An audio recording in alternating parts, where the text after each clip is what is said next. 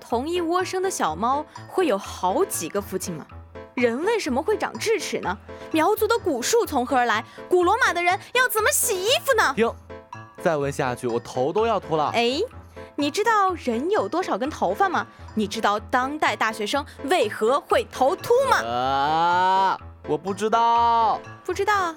哼，那就来不秃头研究所吧，让你知道知道。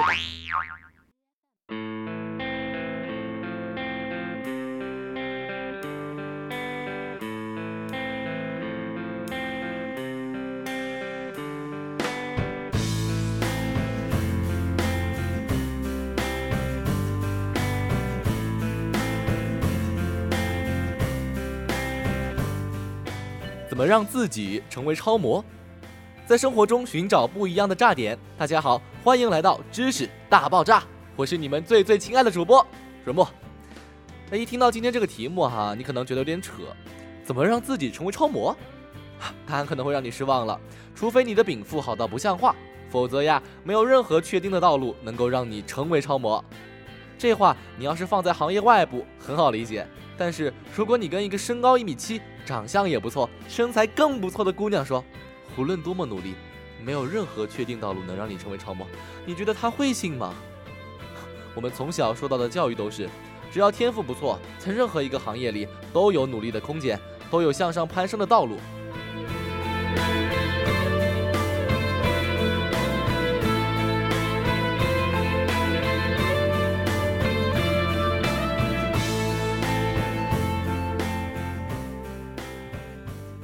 但是最近有这样一本书，叫做《美丽的标价》，作者阿什利·米尔斯的身份很有意思。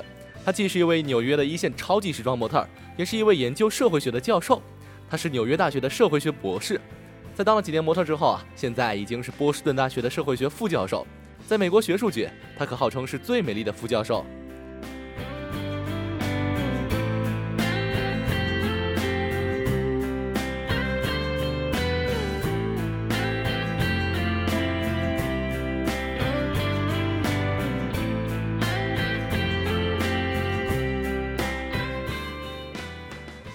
经过社会学训练的人看世界都有一种独特的冷峻感和真实感，所以米尔斯写模特行业，你看到的肯定不是鸡汤，不是什么成为超模的道路，而是这个小世界里的残酷性。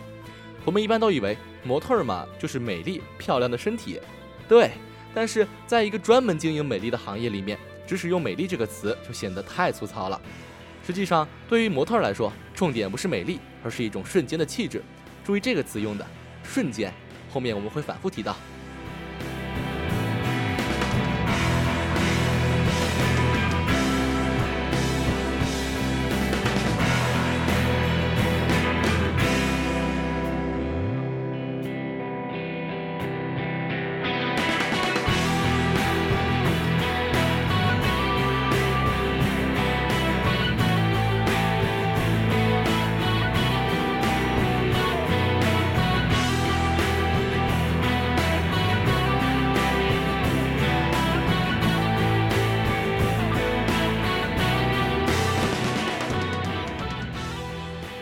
对啊，你想，一个时装模特走秀，从亮相到走台步到转身到下场，不过几十秒的时间，在那种闹哄哄的花团锦簇的场子里，要想让观众留下深刻的印象，光有邻家小妹那种美是没有用的，必须啊要有一种能够瞬间让人感知到的东西，那叫气质。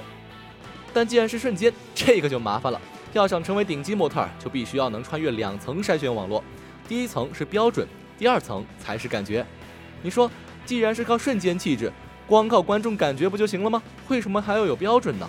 因为啊，想当超模的人实在太多了，无论是商家还是经纪人，面对那么多的候选对象，他只能用统一的标准来卡，所以这才有了，比如女模至少要一百七十五厘米以上，三围接近三十四、二十四、三十四；男模要有一百八十三厘米到一百九十厘米，腰围在三十九到四十之间，这些呢都是古老而好用的标准。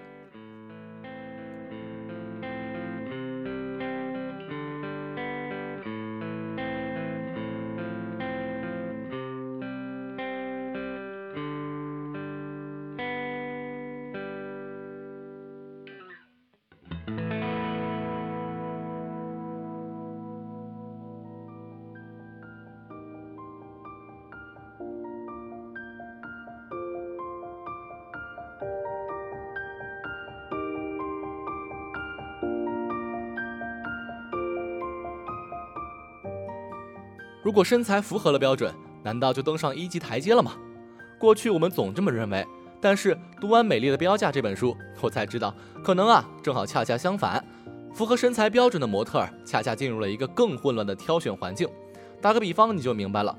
大公司到大学毕业生中挑人，当然需要标准，比如要求你是名校毕业。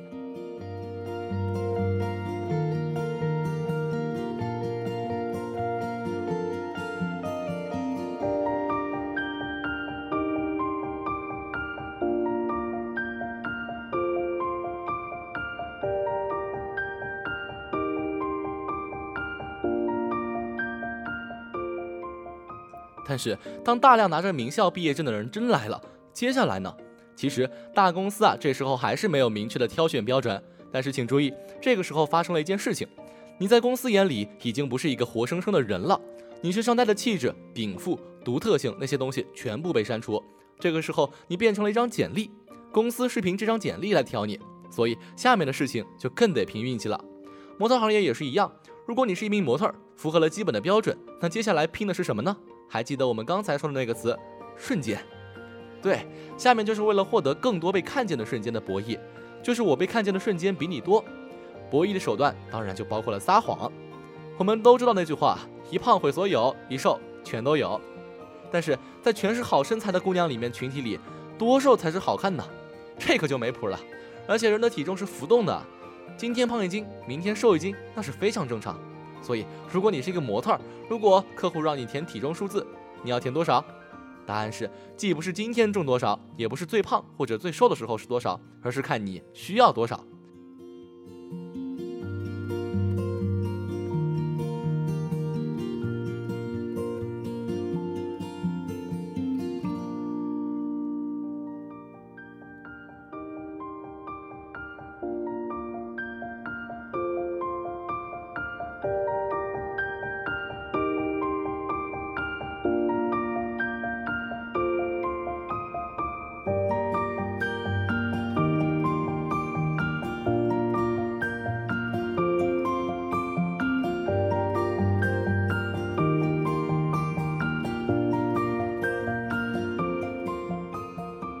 不仅是体重啊，经纪人给模特准备的资料、年龄、身高、三围这些数字，其实都是浮动的。经纪人也会揣测不同客户的需求，为了能够推销出自己手里的模特，他们会篡改模特的数据。听上去你就会问了，不对吧？模特的身材数字都是用来穿衣服的，你把自己的数字写瘦了，到时候衣服穿不上可怎么办？对，这种事儿啊，其实经常发生。怎么办？不好意思，你得减肥。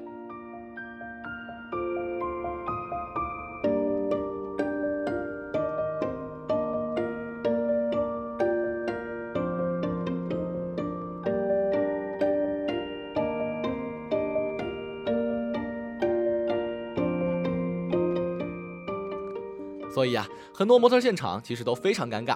模特们一边像灌香肠一样把自己灌进那个长衣，结果呢，不但为自己的身材焦虑，还会为自己的撒谎焦虑。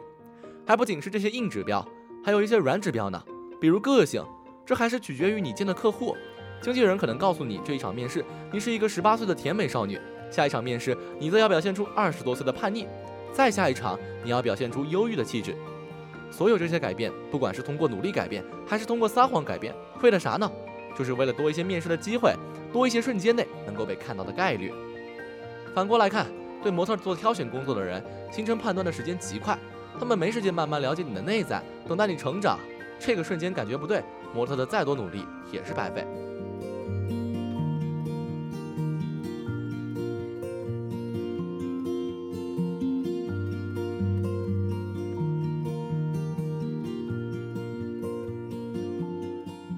那么，到底是谁在做这个挑选的工作呢？经纪人、星探、编辑、造型师、摄影师还是设计师？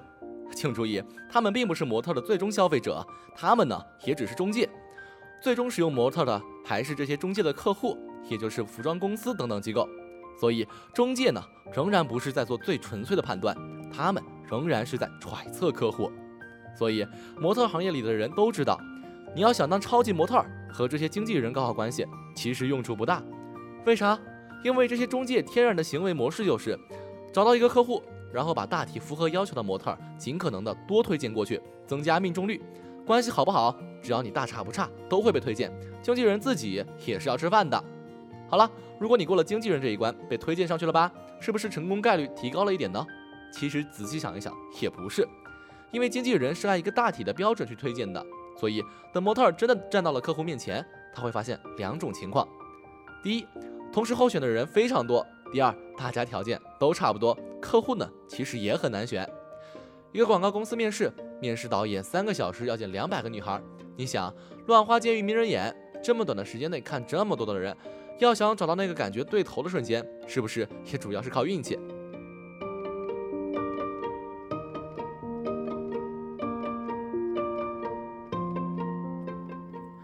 说到这儿，你可能会说，不对吧？那那些超级模特是怎么回事？难道都是碰运气的吗？当然不是。当一个模特穿越了运气的丛林，在终极的赛场上比拼的时候，实力就是决定一切的因素了。这样的例子在模特界很多。纽约的一个资深秀场导演大卫，他看中了一个新模特，于是把他负责的十七场秀全部请他来参与。但是你可想而知，这背后一定是这个姑娘，无论是身材、表现力、人缘、敬业精神都是非常过硬的。今天呢，跟大家聊《美丽的标价》这本书，你可能听着有点不太舒服。我们希望的世界是一分耕耘一分收获，有努力总会见效果。但是模特这个行业，也许给我们看到这个世界的另一个侧面的真相。其实，在所有真实的竞争中，运气和努力的关系从来都是这样的。靠运气一路支撑，以至于你在关键时刻有机会付出努力；或者反过来，你一直努力，以至于你在关键时刻有机会看看自己有没有运气。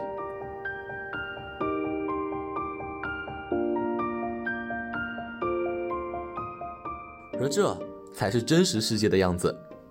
那么好了，本世纪的第一期不秃头研究院就为您播送到这里啦！